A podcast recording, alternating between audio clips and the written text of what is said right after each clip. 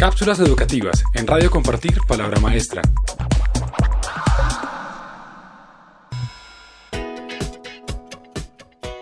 Las emociones son como un músculo, afirma la directora de contenidos del Laboratorio de Aprendizaje Social y Emocional, Elsa Ponset. Por otro lado, es importante destacar que en las escuelas no solo podemos aprender lengua y matemáticas, que son realmente las habilidades a las que se les ha dado importancia hasta ahora, sino que podemos enseñar a los niños autocontrol, optimismo, alegría, serenidad y que estas emociones tienen un impacto brutal sobre su inteligencia, porque un niño estresado, un niño triste, aprende mucho peor que un niño que está emocionalmente en paz. Cabe destacar que lo anterior es realmente importante para implementar dentro de la enseñanza en las instituciones educativas, pues las emociones y el aprendizaje van de la mano. El objetivo principal del desarrollo de aprendizaje de los niños es generar el desarrollo integral para que ellos tengan la capacidad de aprender a manejar sus emociones con el fin de obtener bienestar personal y social. Para Antonio Rodríguez Hernández, asesor técnico del grupo que diseñó la asignatura Educación Emocional y para la Creatividad, área incorporada por la Consejería de Educación del Gobierno de Canarias en el currículo del 2014, la educación emocional posee cuatro dimensiones, las cuales son autoconocimiento, capacidad de reconocer un sentimiento en el preciso momento en que aparece y relacionarlo con el estímulo que lo provoca.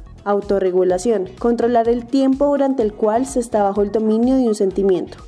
Motivación. Está relacionada con el control de los impulsos, la inhibición de pensamientos negativos y la capacidad de resistencia frente a la frustración. Empatía es la capacidad de captar los estados emocionales de los demás y reaccionar de una forma socialmente apropiada. Maestro, ¿qué opina sobre implementar la educación emocional en las aulas de clase? Si quiere conocer más sobre ese tema, visite www.compartirpalabramaestra.org. Cápsulas educativas en Radio Compartir Palabra Maestra.